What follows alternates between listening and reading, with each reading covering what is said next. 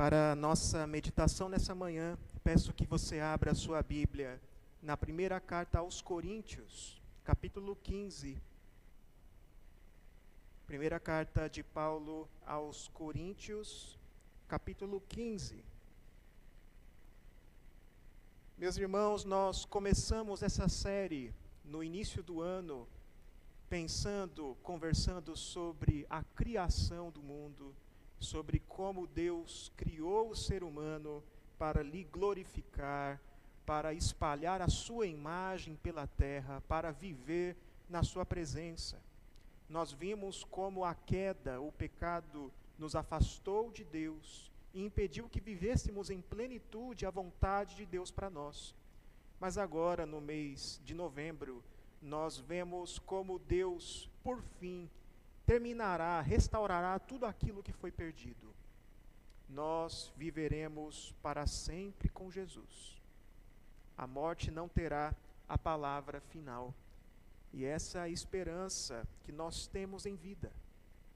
Leiamos o texto, primeira carta aos Coríntios, primeiramente os versículos 1 a 19. O texto diz: Irmãos, venho lembrar-vos o evangelho que vos anunciei, o qual recebestes e no qual ainda perseverais. Por ele também sois salvos, se retiverdes a palavra tal como vou-la preguei, a menos que tenhais crido em vão. Antes de tudo vos entreguei o que também recebi, que Cristo morreu pelos nossos pecados, segundo as Escrituras, e que foi sepultado e ressuscitou ao terceiro dia, segundo as Escrituras, e apareceu a Cefas e depois aos doze. Depois foi visto por mais de quinhentos irmãos de uma só vez, dos quais a maioria sobrevive até agora, porém alguns já dormem. Depois foi visto por Tiago, mais tarde por todos os apóstolos, e afinal, depois de todos, foi visto também por mim, como por um nascido fora de tempo. Porque eu sou o menor dos apóstolos, que mesmo não sou digno de ser chamado apóstolo, pois persegui a igreja de Deus. Mas pela graça de Deus sou o que sou, e a sua graça que me foi concedida não se tornou vã. Antes trabalhei muito mais do que todos eles, todavia não eu, mas a graça de Deus comigo. Portanto, seja eu ou sejam eles, assim pregamos e assim crestes. Ora, se é corrente pregar-se que Cristo ressuscitou dentre os mortos, como, pois, afirmam alguns dentre vós que não há ressurreição dos mortos? E se não há ressurreição de mortos, então Cristo não ressuscitou. E se Cristo não ressuscitou, é vã a nossa pregação e vã a vossa fé. E somos tidos por falsas testemunhas de Deus, porque temos asseverado contra Deus que ele ressuscitou a Cristo, ao qual ele não ressuscitou, se é certo que os mortos não ressuscitam. Porque se os mortos não ressuscitam, também Cristo não ressuscitou. E se Cristo não ressuscitou, é vã a vossa fé, e ainda permaneceis nos vossos pecados, e ainda mais, os que dormiram em Cristo pereceram. Se a nossa esperança em Cristo se limita apenas a esta vida, somos os mais infelizes de todos os homens. Até aqui eu peço que você deixe a sua Bíblia aberta para lermos mais textos posteriormente. Meus irmãos, vocês já ouviram alguém falar algo mais ou menos assim? Eu não gosto desse negócio de teologia, de doutrina, de dogmas. Meu negócio é a prática. Por favor, não me vem falar de doutrina, fala o que, que eu tenho de fazer. O negócio é a vida prática. Não vem com esse papo doutrinário. Alguns até usam aquele versículo, a letra mata e o Espírito vivifica. Vocês já ouviram alguém falar dessa maneira? Eu já ouvi, e mais de uma vez. E esse tipo de fala, esse tipo de discurso, ele mostra, ele demonstra uma separação que as pessoas costumam fazer entre doutrina e prática. Como se uma coisa não tivesse nada a ver com a outra. Como se doutrina fosse aquela coisa que temos de saber, mas ok. Mas o que importa é a vida prática e uma coisa não está relacionada à outra. Mas nada poderia estar mais longe da verdade. O fato é que doutrina tem tudo a ver com prática. Aquilo que nós cremos determina o modo como nós vivemos.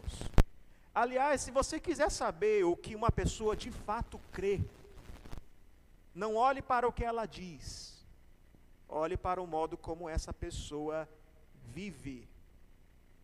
A conduta de alguém diz muito mais a respeito de sua visão de mundo, a respeito de sua crença, do que o modo do que aquilo que ela diz, do que o conteúdo de sua fala.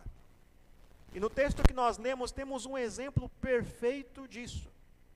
Paulo está corrigindo a igreja de Corinto numa questão doutrinária, numa questão teológica, e isso por uma razão prática.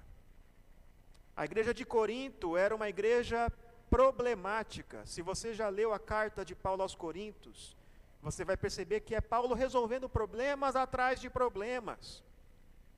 A igreja de Corinto é uma igreja que Paulo fundou na sua segunda viagem missionária. É uma igreja que nasceu ali do coração de Paulo. Paulo ficou 18 meses naquela cidade, plantou aquela igreja, formou lideranças. E quando ele percebeu que a igreja parecia que ia caminhar bem, então ele deixou aquela igreja, seguiu viagem, porque já tinha ali a sua liderança, os seus presbíteros. Contudo, mais tarde, aquela igreja começou a desenvolver muitos problemas. E Paulo ficou sabendo desses problemas enquanto ele estava em Éfeso. Ele ouviu ali um relato de alguns irmãos de problemas que havia na igreja de Corinto. Dentre os problemas, você tinha o partidarismo. Outros líderes vieram depois de Paulo, líderes como Apolo, como apóstolo Pedro, e isso começou a dividir a igreja, a igreja começou a ter preferência entre os líderes, entre os pastores. Uns diziam, eu sou de Apolo, outros diziam, eu sou de Cefas, outros, pior ainda, diziam, eu sou de Cristo. Tinha um problema de falta de disciplina eclesiástica naquela igreja. Você tinha imoralidade sexual, você tinha pecados notórios, escândalos na igreja e nada era feito, aquilo era permitido no seio da igreja. Você tinha abusos da comida, da bebida, abusos no momento da ceia do Senhor. Cada um queria pegar ali o quanto pudesse, exagerar. Você tinha ali abusos dos dons espirituais. Alguns irmãos se achavam superiores por terem um determinado dom em detrimento de outros, conflitos por causa dos dons espirituais, problemas atrás de problema. E, e, e Paulo escreveu essa carta para tratar desses problemas, e aqui nós vemos mais um. Paulo vai corrigir essa igreja numa questão doutrinária, porque havia irmãos naquela igreja que negavam a ressurreição do corpo, que negavam a ressurreição futura aquilo que nós aprendemos na semana passada, que nós seremos ressuscitados, todos serão ressuscitados corporalmente, receberemos um corpo glorificado. Mas eles negavam isso. Não temos aqui nesse texto os detalhes dessa heresia, os detalhes do que esses hereges defendiam, mas o que nós podemos entender daqui é que eles negavam a ressurreição do corpo que acontecerá quando Cristo voltar. Eles não negavam, eles não negavam a imortalidade da alma. Porque aqui você tem uma cidade que se encontrava no Império Romano, uma cidade de Roma, mas que tinha uma cultura grega, uma cultura influenciada pela filosofia grega. E era muito difícil para a mentalidade dos gregos admitir a ideia de ressurreição do corpo. Os filósofos gregos, eles podiam até mesmo admitir a imortalidade da alma. porque para eles a alma, aquilo que é espiritual, é superior, é bom, mas aquilo que é matéria, aquilo que é físico é mal. Na filosofia grega, o corpo é a prisão da alma. Então, para um grego era difícil compreender, admitir a ideia de ressurreição. Para eles, ressurreição do corpo era uma loucura. Não é à toa que quando Paulo pregou em Atenas, lá em Atos capítulo 17, lembre-se disso. Quando Paulo pregou em Atenas, quando ele falou de ressurreição, os gregos começaram a zombar dele. Ele foi zombado pelos gregos. Não, sobre isso nós te ouviremos outra vez. Isso aí deixa, deixa para lá, não quero mais te ouvir não.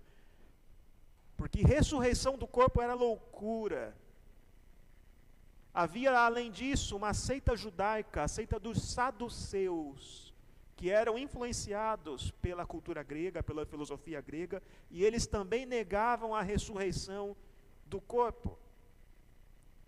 O que está acontecendo na igreja de Corinto é que eles permitiam que se pregasse em seu meio, que se espalhasse em seu meio um erro teológico, que tinha o potencial de minar de estragar toda a obra do Evangelho, a obra de Deus naquela cidade. Não é uma questão pequena. É uma questão que tinha um potencial destrutivo para a igreja. E pense que não é tão diferente nos dias de hoje. Pense que nos dias de hoje há muitos que pensam que a vida se resume àquilo que é material, aquilo que é palpável, aquilo que se pode ver hoje. Há muitos que dizem que não importa se Cristo ressuscitou, se nós vamos ressuscitar, não importa tanto o que vai acontecer no futuro, o que importa é como vivemos agora. Há quem diga isso, há quem pense assim. Mas nós cremos na ressurreição. Nós afirmamos essa doutrina. Ela está no credo apostólico creio na ressurreição do corpo, na ressurreição da carne. E isso faz diferença no nosso modo de vida. Se você crê na ressurreição, isso te levará a um determinado modo de vida. Você terá esperança. Você lidará com os problemas de uma maneira diferente. Que diferença faz se nós cremos na ressurreição. Em primeiro lugar, meus irmãos, crer na ressurreição faz a diferença, importa, porque ela é essencial ao Evangelho. Paulo não está lidando com uma questão periférica, mas com algo que era intimamente ligado com a mensagem central do Evangelho. Era uma ameaça ao Evangelho que acontecia na igreja de Corinto. É por isso que no versículo 1 ele começa relembrando os corintos daqueles que ele, daquilo que ele já conhece, daquela mensagem que o próprio Paulo pregou a eles. Ele vem relembrar, ele não está trazendo um conteúdo novo, mas está relembrando aquilo que ele mesmo pregou. E ele faz isso com seriedade, ele faz isso com de um modo sério. Você percebe o tom sério na sua fala. Quando ele diz, ó, se é que tenha escrito, se é que tem escrito em vão. Se os coríntios estão se esquecendo, se eles estão alterando a mensagem que lhes foi confiada, isso é sinal de que a fé que eles demonstraram ter, na verdade, nunca foi verdadeira. Era uma falsa fé. É um assunto sério. Então, Paulo começa a fazer aqui um resumo do Evangelho e temos alguns pontos importantes aqui. Ele diz: Vos entreguei o que também recebi. Não é a primeira vez que Paulo usa essa expressão, ele usa lá em 1 Coríntios capítulo 11 também, quando ele vai falar sobre a Santa Ceia. Eu vos entreguei o que também recebi. A ideia é que Paulo não inventou essa mensagem, não saiu da cabeça dele, mas é algo que ele recebeu do próprio Senhor e ele transmite fielmente o que o Senhor lhe confiou. E a mensagem é esta: que Cristo morreu pelos nossos pecados, segundo as Escrituras. Que belo resumo do Evangelho. Cristo morreu pelos nossos pecados. Segundo as Escrituras, em cumprimento a Isaías 53, ele morreu tomando sobre si as nossas enfermidades, ele foi traspassado pelas nossas transgressões, ele foi moído pelas nossas iniquidades. Essa mensagem é essencial ao Evangelho. Ele continua: Jesus foi sepultado e ressuscitou ao terceiro dia, segundo as Escrituras. Jesus ressuscitou cumprindo as promessas do Antigo Testamento. Salmo 16. Não permitirá que o teu santo veja corrupção. Jesus cumpriu as promessas do Antigo Testamento e isso foi testemunhado por muitos. É um fato histórico incontestável. E Paulo aqui então faz uma extensa lista de todos aqueles que testemunharam a ressurreição. Cefas, o apóstolo Pedro, os doze apóstolos, mais de 500 pessoas, o apóstolo Tiago, os apóstolos de novo, e por fim, o próprio Paulo. É uma testemunha da ressurreição. Ele viu o Cristo ressurreto. Então, Paulo aqui abre um parêntese ele aproveita aqui a ocasião para reforçar a sua autoridade, porque um dos problemas daquela igreja era um questionamento da autoridade do apóstolo Paulo. E Paulo tem autoridade porque ele foi testemunha de Jesus, e por isso ele é apóstolo. Aliás, um pré-requisito para ser um apóstolo é ter sido testemunha da ressurreição de Cristo, é ter visto a Cristo. Por isso não existe apóstolo moderno, apóstolo hoje não tem somente no primeiro século. E aqui você tinha essa igreja que questionava a autoridade de Paulo. Paulo aproveita a ocasião para justificar, para reforçar sua autoridade, mas Paulo não faz isso com orgulho. Ele faz isso com humildade. Ele diz aqui: Eu sou um apóstolo nascido fora de tempo. Versículo 8. Eu sou o menor dos apóstolos. Versículo 9. Eu sou indigno, não sou digno de ser chamado apóstolo por ter sido perseguidor, porque perseguia a igreja de Cristo. Então Paulo faz isso com humildade. É como se Paulo dissesse: Vocês querem falar mal de mim? Vocês querem me criticar? Querem questionar minha autoridade? Deixa eu ajudar vocês. Eu conheço meus podres mais do que vocês. Vocês não sabem a metade dos problemas. E Paulo então começa a dizer: não é por ele mesmo, não é por ser quem ele é que ele tem autoridade, mas pela graça que Deus concedeu a ele. Porque Deus lhe concedeu essa graça de ser testemunha da sua ressurreição e de ser então um apóstolo da igreja. E ele encerra dizendo que ele pregou esse evangelho, esse evangelho que ele pregou, tanto ele quanto os apóstolos. Essa é a mensagem do Evangelho. Essa é a mensagem que, que salva, que devemos crer para obter salvação. Mesmo o pior dos pecadores pode ser salvo se crer nesta mensagem. E aquela igreja teve o privilégio de receber o Evangelho diretamente dos apóstolos. mas eles correm um risco, eles corriam um risco de terem crido em vão. Eles agora põem em risco o Evangelho. Eles permitem que verdades importantes do Evangelho sejam questionadas, e isso traz sérias consequências, é isso que Paulo vem apresentar em seguida. Agora, Paulo começa a falar da questão que ele veio tratar. O versículo 12 nos mostra o contexto. Ele primeiro pressupõe que os leitores conhecem esse evangelho, que eles sabem que Cristo ressuscitou, ele toma a ressurreição dos, de Cristo como premissa do seu argumento. Então Jesus usa aqui um argumento lógico. Se esse é o evangelho, se esse Cristo, o Cristo ressurreto, é o que foi pregado a vocês, como é possível que tenha pessoas entre vocês que afirmam que não há ressurreição de mortos.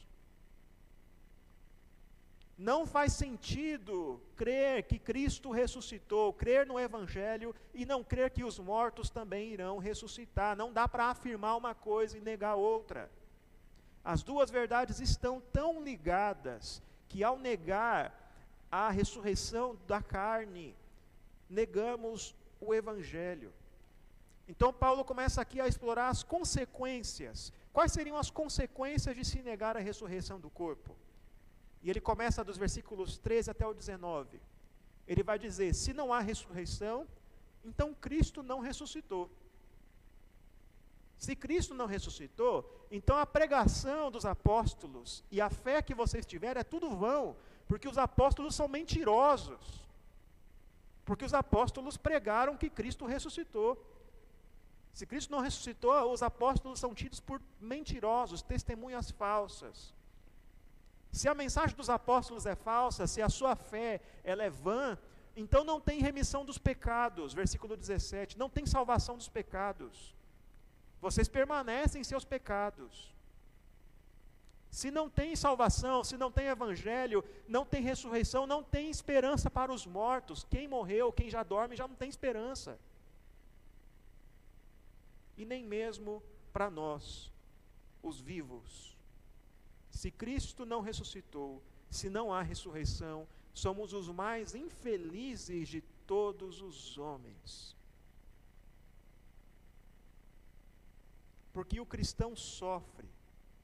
O cristão sofre por causa da perseguição, por causa da zombaria do mundo. Mas o cristão também sofre porque Deus usa o sofrimento para trabalhar na vida do crente.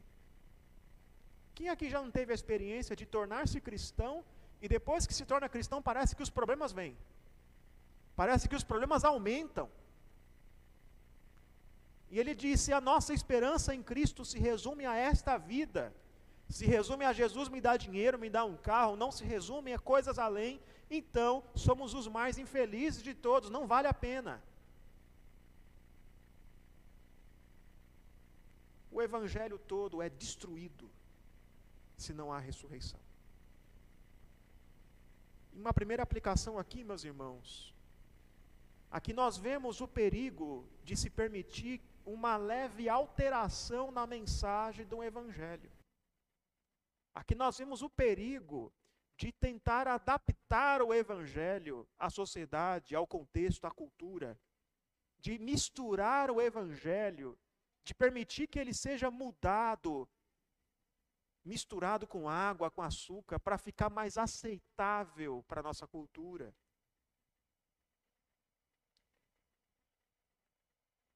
Talvez hoje a questão não seja a ressurreição, mas há quem não fale sobre pecado. Há quem não fale sobre a ira de Deus.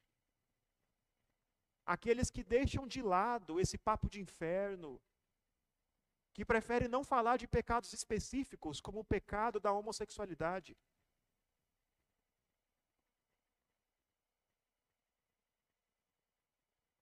Olha o que acontece se deixamos, se permitimos essas alterações no cerne do Evangelho.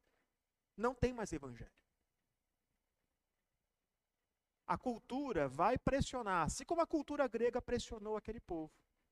Eles estavam imersos numa sociedade influenciada pela filosofia grega.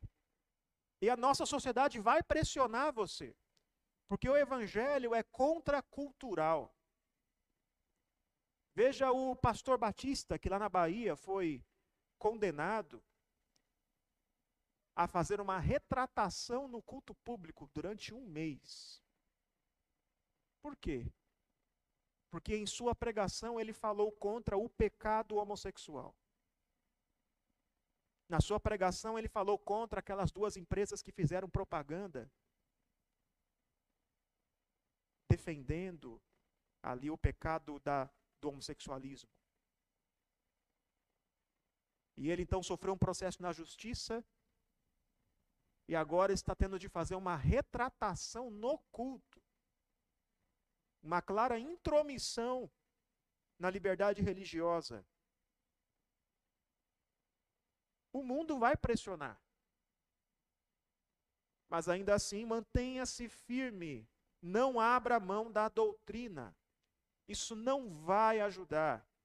Só vai permitir que o erro adentre a igreja. Em algum momento é o próprio evangelho que estará em risco. Mas em segundo lugar, meus irmãos, crer na ressurreição importa, faz a diferença, porque é crendo nela que nós temos esperança. É essa fé que nos dá esperança para o futuro. Veja aqui os versículos seguintes, a partir do versículo 20. Acompanhe comigo. Mas de fato, Cristo ressuscitou dentre os mortos, sendo ele as primícias dos que dormem. Visto que a morte veio por um homem, também por um homem veio a ressurreição dos mortos. Porque assim como em Adão todos morrem, assim também todos serão vivificados em Cristo. Cada um, porém, por sua própria ordem. Cristo, as primícias, depois os que são de Cristo na sua vinda. E então virá o fim, quando ele entregar o reino ao Deus e Pai, quando houver destruído todo o principado, bem como toda a potestade e poder. Porque convém que ele reine até que haja posto todos os inimigos debaixo dos pés. O último inimigo a ser destruído é a morte, porque todas as coisas sujeitou debaixo dos pés. E quando diz que todas as coisas lhe estão sujeitas, exclui aquele que tudo lhe subordinou. Quando, porém, todas as coisas lhe estiverem sujeitas, então o próprio Filho também se sujeitará àquele que todas as coisas lhe sujeitou, para que Deus seja tudo em todos. Então Paulo continua seu argumento e o argumento de Paulo, ele liga a ressurreição de Cristo à nossa ressurreição. Até aqui, Paulo demonstrou que se negamos a ressurreição futura, a ressurreição do corpo, negamos também a ressurreição de Cristo. Agora ele vai mostrar o oposto. Se afirmamos a ressurreição de Cristo, então podemos ter certeza de que também ressuscitaremos. Ele diz aqui: de fato, Cristo ressuscitou e ele é as primícias dos que dormem. O termo primícias aqui se refere àqueles primeiros frutos de uma colheita. Os judeus, eles celebravam a festa das primícias, sempre no início das colheitas. Eles pegavam ali os primeiros frutos e levavam como oferta a Deus. E esses primeiros frutos ali simbolizavam toda a colheita que viria, toda a bênção que Deus traria àquele povo depois. E quando ele diz que Cristo é a primícia dos que dormem, isso quer dizer que a ressurreição de Cristo aponta para algo que será uma realidade muito maior e mais plena lá na frente. Jesus ressuscitou e nós também vamos ressuscitar. Temos uma certeza, temos um penhor, temos um fato histórico que nos dá confirmação, que nos dá certeza dessa vida futura que teremos com Cristo. Jesus também é o padrão da nossa ressurreição. Jesus ressuscitou em carne, ele ressuscitou com um corpo físico um corpo glorificado. Há muitos que pensam que a esperança final do crente é o céu, é o lugar em que estaremos em espírito com Deus. Essa não é a esperança final. O céu, o lugar em que estaremos depois que nós morrermos, depois que os crentes morrem, ele é um lugar temporário, é um estado intermediário. A esperança final do crente é a ressurreição. É o dia em que nós viveremos plenamente o projeto de Deus para o homem. Essa é a esperança final. Nós viveremos para a glória de Deus, numa realidade corpórea. Serviremos a Deus nos novos céus e nova terra.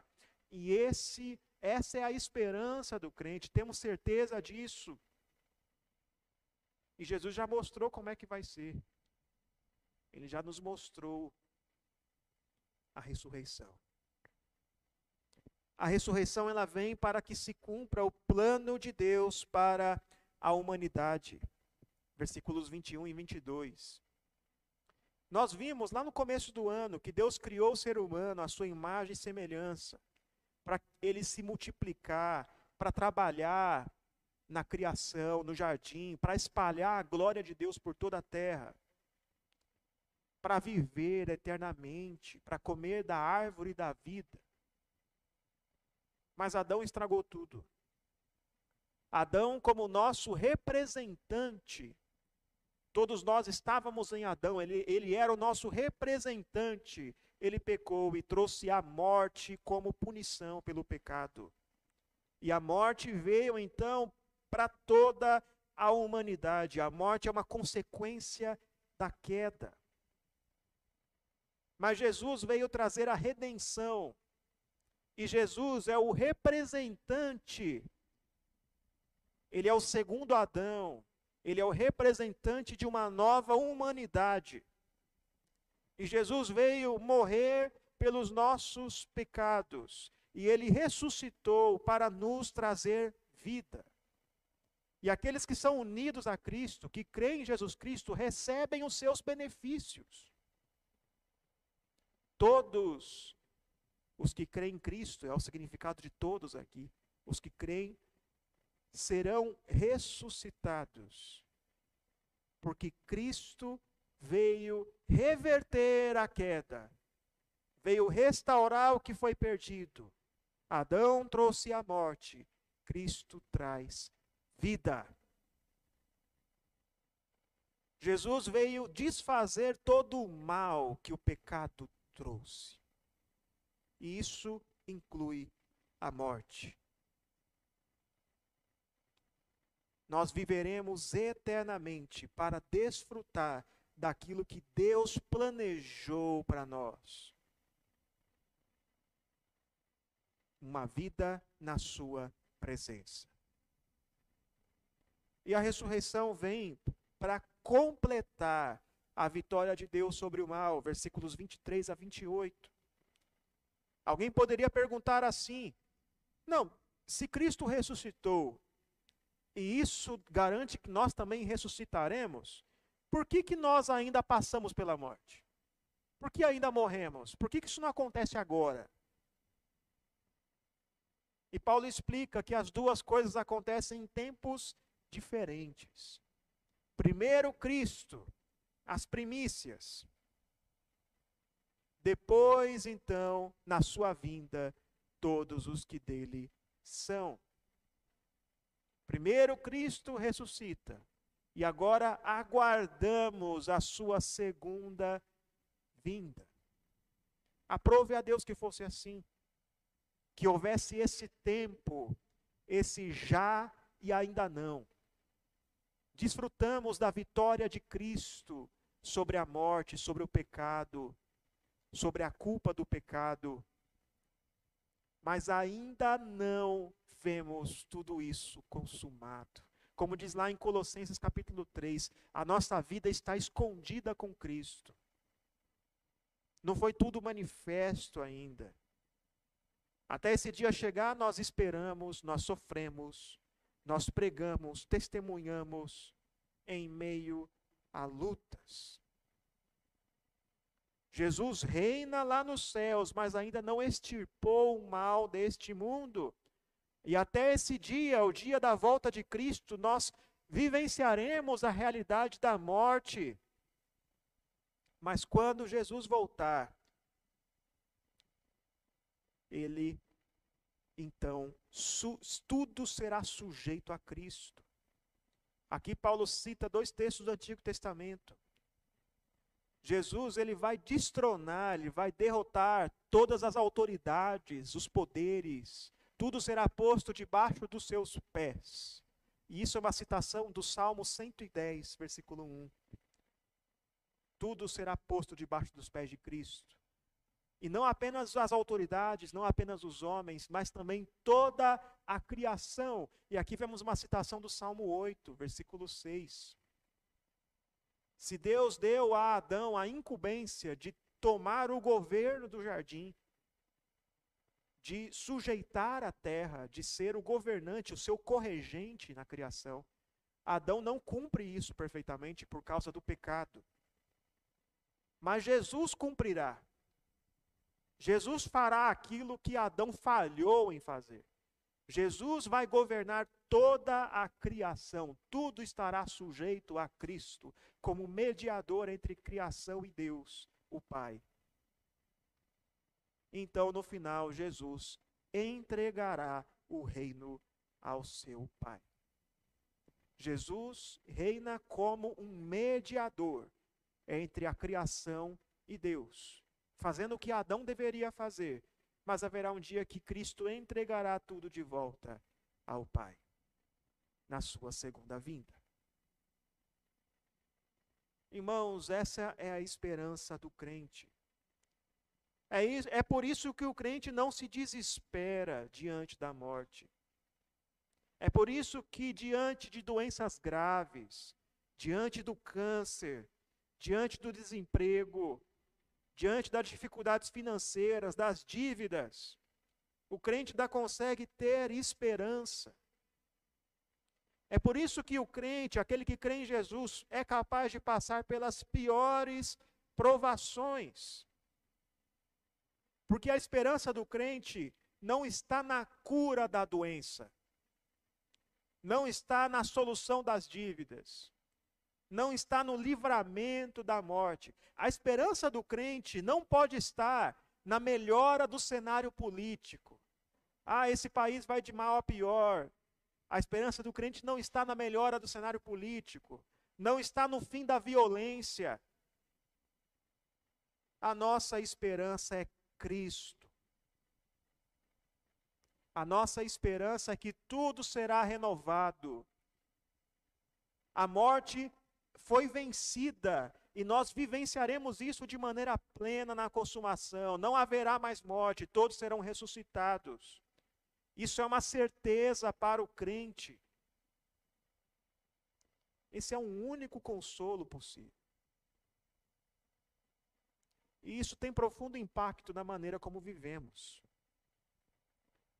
Em terceiro lugar, crer na ressurreição faz toda a diferença em nossa vida, porque ela nos ajuda a viver no presente. Veja os próximos versículos, até o 34, 29 a 34. De outra maneira, que farão os que se batizam por causa dos mortos? Se absolutamente os mortos não ressuscitam, por que se batizam por causa deles? E por que também nós nos expomos a perigos toda hora? Dia após dia morro. Eu o protesto, irmãos, pela glória que tem em vós outros, em Cristo Jesus nosso Senhor. Se como homem lutei em Éfeso com feras, que me aproveita isso? Se os mortos não ressuscitam, comamos e bebamos, que amanhã morreremos. Não vos enganeis, as más conversações corrompem os bons costumes. Tornai-vos à sobriedade como é justo, e não pequeis. Porque alguns ainda não têm conhecimento de Deus. Isto digo para vergonha nossa, vergonha vossa. O modo como você vive diz mais sobre o que você crê do que aquilo que você diz. Doutrina e prática estão profundamente ligadas. E é isso que nós vemos aqui. Paulo agora usa alguns argumentos práticos, experienciais, em favor da ressurreição. Ele vai dizer que sem a ressurreição, a vida cristã não faz sentido. E ele começa dizendo: de outra maneira, que farão os que se batizam por causa dos mortos? Existe muita discussão entre os comentaristas o que, que é o batismo por causa dos mortos. Alguns pais da igreja, ao comentar esse texto, dizem que naquele tempo havia uma prática supersticiosa por parte de alguns. Que quando alguém morria e se convertia pouco antes da morte e vinha a falecer, sem ter se batizado, então outra pessoa era batizada por procuração. Era, era uma prática supersticiosa. Alguns vão dizer que se trata disso. Outros dirão, aqui se encontra João Calvino, que havia um costume na época que as pessoas deixavam o batismo para frente. Deixavam para frente e adiando o momento do seu batismo. Quando estava prestes a morrer, quando estava nas últimas, a pessoa chamava ali o, o presbítero, o bispo, e falava: Por favor, vem me batizar. Também outra prática supersticiosa. De qualquer maneira, é importante ver aqui, perceber que Paulo não está defendendo eles, eles batizam pelos mortos. Então não é algo que Paulo faz. Mas está usando esse fato, essa prática, como um exemplo. A questão, é a, a questão aqui é a seguinte: se os mortos não ressuscitam, então por que diante da realidade da morte as pessoas buscam a todo custo esse auxílio espiritual? Por que diante da realidade da morte as pessoas buscam respostas? E o fato aqui, meus irmãos, o fato a ser frisado aqui é que a ressurreição é a única esperança que temos diante da realidade da morte. Não é isso que a nossa cultura nos diz muitas vezes, não é? Se você já viu aquele filme Forrest Gump, aquele filme ah, com o, o, aquele filme daquele homem que tinha uma dificuldade, que tinha uma doença mental. Em, em certo momento do filme, diante da realidade da morte, ele se lembra das palavras da sua mãe. Ele lembra que a mãe dele lhe disse: Morrer faz parte da vida. Morrer faz parte da vida.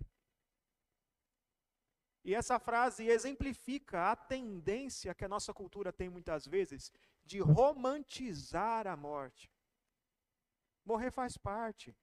Morrer é normal. Você vai se juntar à natureza. Você vai se unir ao todo. Não é esse tipo de mensagem que tem por aí? Não importa tanto qual é o seu destino, para onde você vai, o que importa é como você vive o seu caminho. É esse tipo de mensagem que a nossa cultura tenta apresentar como consolo diante da morte. Mas isso não é consolo nenhum. A morte não é natural.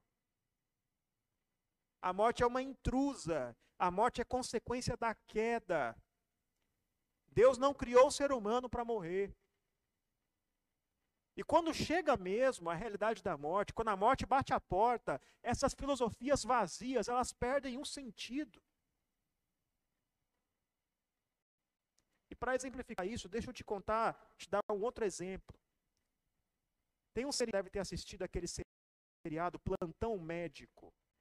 Seriado E tem uma cena desse seriado que é muito interessante. Sim, você tem um homem idoso com câncer, à beira da morte, no hospital, e ele está conversando com uma capelã do hospital. E ele está contando para aquela capelã do hospital os seus pecados, os seus erros, aquilo que ele cometeu no passado.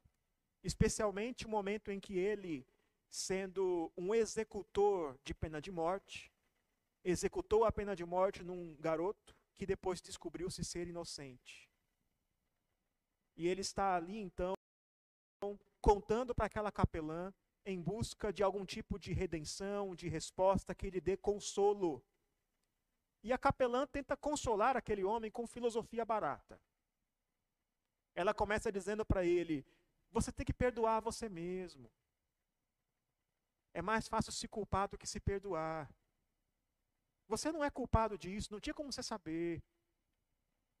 Talvez você tenha de achar a sua própria razão para viver, o seu próprio jeito de viver a vida. E aquele homem diz: O que será que Deus quer de mim? Será que Deus quer alguma compensação? E ela diz então: Cabe a cada um interpretar o que Deus quer. E ela começa a dizer esse tipo de mensagem popular para aquele homem. E aquele homem, em algum momento, ele perde a paciência. Ele perde a paciência com aquela mulher. E ele manda ela para fora do quarto e diz: Sai daqui, por favor, me traz um pastor de verdade, que crê num inferno de verdade, num céu de verdade, porque eu preciso de redenção e eu não tenho muito tempo.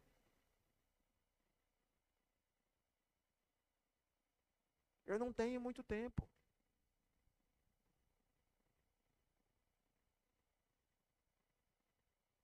O único consolo que temos diante da realidade da morte é que pertencemos a Cristo. O Catecismo de Heidelberg diz: o único consolo que tenho na vida e na morte é que eu pertenço não a mim mesmo, mas a Cristo. É saber que a morte não tem a palavra final. Só isso, só isso é capaz de nos tirar do desespero. Eu conheci dois homens que foram perfeitos exemplos disso.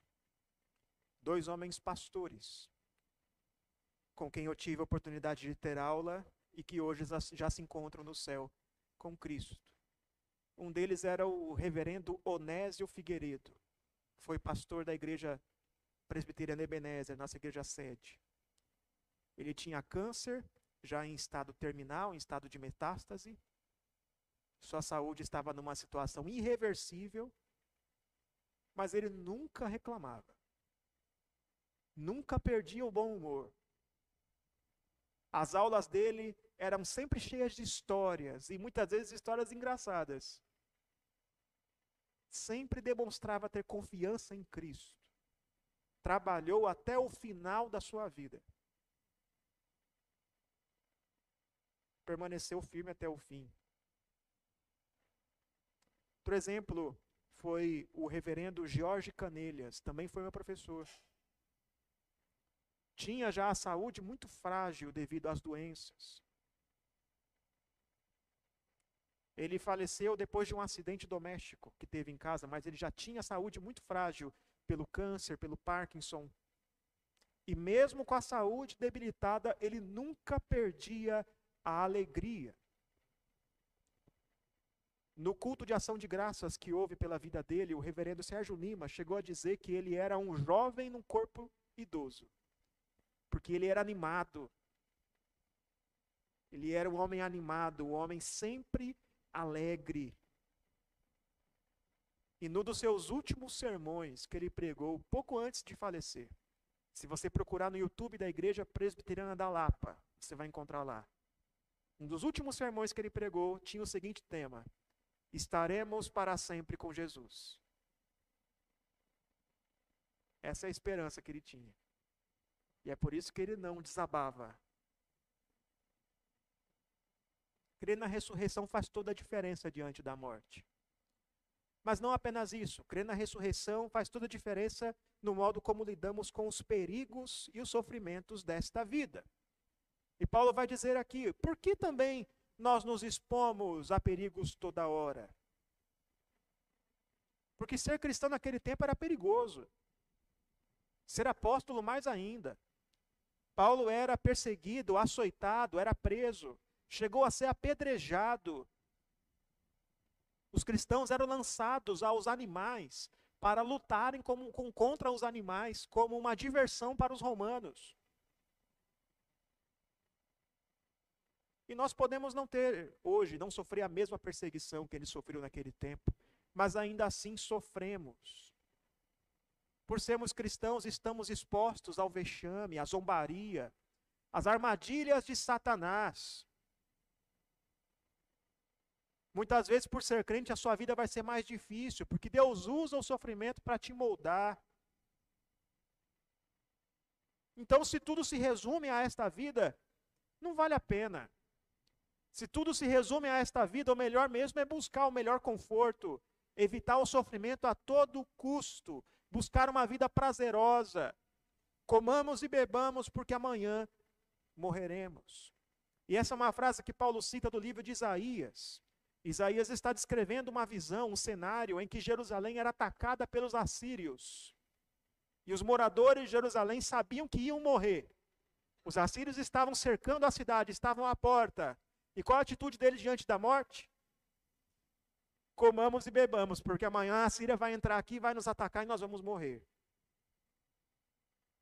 Eles abusam dos prazeres. Essa é a vida de quem nega a ressurreição. Se não há ressurreição, se só tem essa vida, então o que importa é ter dinheiro na conta. É viajar bastante, é curtir a vida.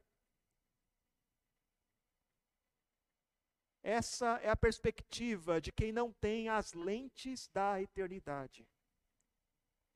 Mas o cristão enxerga a vida pelas lentes, pelo óculos da eternidade. Ele sabe que não se resume a esta vida.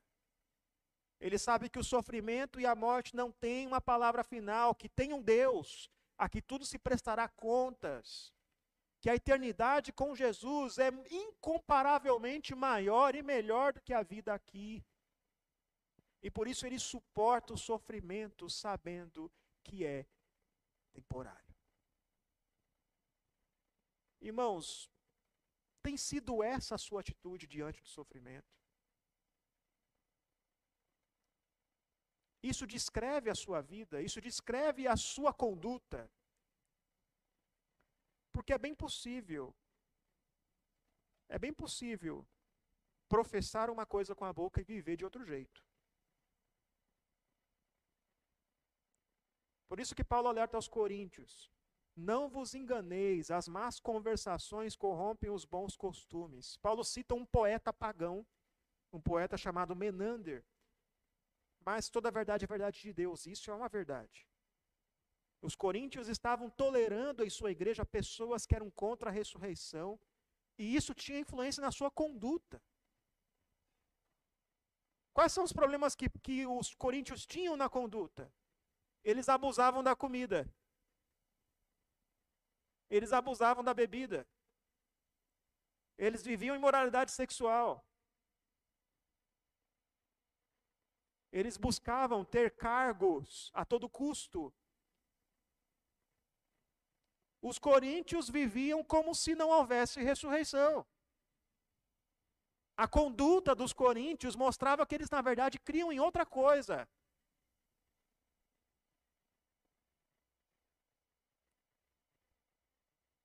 Meus irmãos, o alerta para mim e para você é que muitas vezes podemos professar uma coisa e viver de outra maneira. Muitas vezes podemos ser influenciados por este mundo de tal maneira que vivemos um ateísmo prático. O que é um ateísmo prático? Você crê que Deus, que há um Deus, mas vive como se ele não existisse. Você crê que há um Deus, mas a sua vida se resume a obter o maior conforto possível, as melhores experiências possíveis. Se desespera diante de dificuldades neste mundo. Busca as melhores posições, as pequenas vitórias. A sua mente é tão tomada dos problemas deste mundo que ela raramente se volta para Deus. E isso é um sinal de que você tem sido influenciado por um tipo de conduta que provém de uma outra crença, de uma outra cosmovisão. Crer em Deus e viver como se ele não existisse. Se esse é o seu caso, Paulo te chama de volta à sobriedade. Paulo alerta: os que vivem assim não conhecem a Deus. Versículo 34. Se esse é o seu caso, meus irmãos, você precisa relembrar do básico. Você precisa ser relembrado do Evangelho. Você precisa olhar para Cristo. Ele veio para te salvar, para te reconciliar com Deus, para te dar vida eterna, ressurreição. Ele promete vitória futura. Olhe para Cristo e não desvie os olhos. É lá que está a sua esperança. Crer na ressurreição importa, porque ela é essencial ao Evangelho, porque ela nos dá esperança e nos ajuda a viver no presente. Que Deus nos abençoe e fortaleça a nossa fé e nos ajude a caminhar neste mundo. Amém. Em resposta à mensagem, meus irmãos, vamos entoar o hino A Chamada Final.